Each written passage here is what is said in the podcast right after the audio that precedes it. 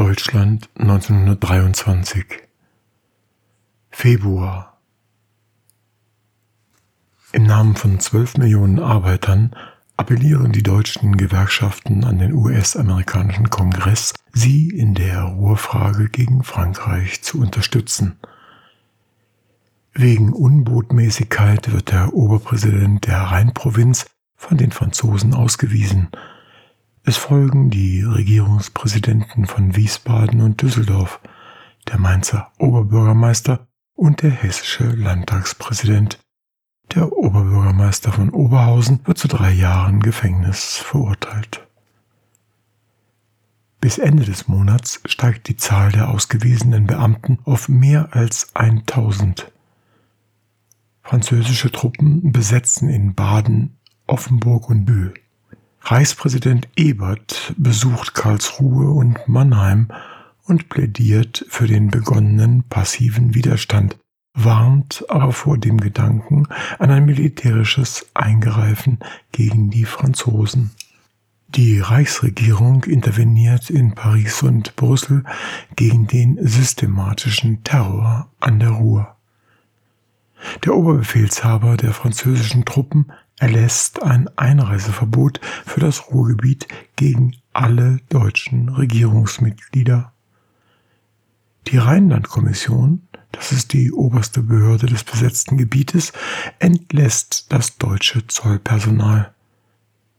Der völkische Beobachter mit Dietrich Eckert als Hauptschriftleiter wird zur Tageszeitung. Der Reichstag verabschiedet ein Gesetz gegen den Wucher. Die Reichsbank gibt erstmals Scheine im Wert von 50.000 Mark aus. Die Tagesproduktion der deutschen Notenpresse soll im Lauf des Monats von 45 Milliarden Mark auf 75 Milliarden gesteigert werden. Der Kurswert des Dollar liegt bei 22.000 750 Mark. Ein Brot kostet inzwischen 389 Mark. Alles ist in Bewegung. Die Preise aber bewegen sich nicht. Sie explodieren. Der Zweckverband der Großberliner Bäckermeister gibt bekannt, dass die Preise für Mehl in den vergangenen zehn Tagen um 120 Prozent gestiegen sind. Ein Brot kostet 2200 Mark, eine Schrippe 90 Mark, Schnecken, Kaiserbrötchen, Hörnchen 100 Mark, ein Stück Blechkuchen 150 Mark, ein Pfund Zwieback 2000 Mark. Wie soll man da leben? Man soll ja auch nicht. Die Berliner Polizei teilt mit, acht Berliner hätten sich in den vergangenen Tagen in ihren Wohnungen mit Gasvergiftungen getötet. Der Grund für die Suizide war Angst vor dem Verhungern. Diese Nachricht hat den alten Fritz Mautner, Schriftsteller, Philosoph und seit ewigen Zeiten Mitarbeiter des Berliner Tageblatts, nicht mehr rechtzeitig erreicht. Die zweite Auflage seines Wörterbuchs der Philosophie erscheint mit dem Plädoyer, den Begriff Selbstmord durch Freitod zu ersetzen. Er sei geneigt, schreibt er, den neuen, nicht ganz einwandfrei gebildeten Ausdruck Freitod dem alten und an die Sprache des Strafrechts erinnernden Wort Selbstmord vorzuziehen. Freitod erinnert ihn, wie Freitreppe, Freistadt, an etwas, das ins Freie führt, das Freiheit gewährt. Die Frage, worin die Freiheit liegt, wenn an die Stelle des Hungertods das Vergasen im Ofen tritt, diskutiert Mautner nicht.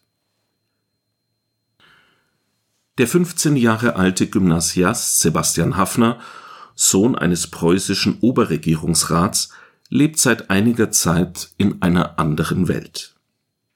Die Armut zu Hause, sie ist nicht allzu bedrückend, das Dienstmädchen ist gar nicht fortzudenken, belastet ihn wenig, und der Reichtum seiner Freunde ist ihm egal. Viel aufregender ist die Welt der Bücher, von der er glaubt, sie habe den größeren Teil seines Wesens erobert. In dieser Welt wird jeder satt, ein Paradies der Lesefrüchte. Der Jugendliche verschlingt die Buddenbrocks und Tonio Kröger, Nils Lynn, Malte Loritz Bricke, die Gedichte Verlins und des frühen Rilke, Stefan George und Hoffmannsthal, Flauberts November, Wilds Dorian Gray und Heinrich Manns Flöten und Dolche. Durch die leprösen, fieberhaften Straßen Berlins geht er mit der Haltung und dem Gefühl eines manchen Patriziers und eines Wildschen Dandys. Es tut diesen Gefühlen keinen Abbruch, schreibt er, dass er am Morgen mit dem Dienstmädchen Schachteln Käse und Säcke Kartoffeln auf eine Karre gestapelt und vorsorglich das Monatsgehalt seines Vaters für unverderbliche Speisen ausgegeben hat. Tatsächlich lebt er in zwei Welten, hungern muss er weder in der einen noch in der anderen. Am 21. Februar erscheint in der deutschsprachigen Prager Tageszeitung Bohemia eine Notiz, die die Direktion des neuen deutschen Theaters an ihre Pflicht erinnert, der deutschen Kunst zu dienen. Der Autor des Artikels, der Theaterredakteur der Bohemia, Ludwig Winder, stellt fest, französische und andere deutschfeindliche Autoren hätten auf der Prager Bühne kein Heimatrecht, solange der deutschen Kunst nicht gegeben worden ist, was ihr gegeben werden muss. Vor allem, wenn es sich um Berliner oder Wiener Gastspiele handle, die ausschließlich der Sensation wegen angesetzt würden, schreibt Winder, sei die Direktion im Irrtum, wenn sie glaube, sich über das Empfinden des deutschen Volkes, dem das Theater gehört, hinwegsetzen zu können der Direktor teilt nach Veröffentlichung des Artikels mit, unüberwindliche politische Widerstände zwängen ihn zur Absetzung des Gastspiels Die letzte Nacht, das ist der Epilog des Monumentaldramas Die letzten Tage der Menschheit von Karl Kraus, dem Wiener Schriftsteller, Aphoristiker, Schauspieler und unversöhnlichen Kritiker des Hass- und Hetzjournalismus zu den unüberwindlichen politischen Widerständen gehört die Drohung, im Falle einer Aufführung des deutschfeindlichen Stücks würden deutsche Studenten das Theater verwüsten.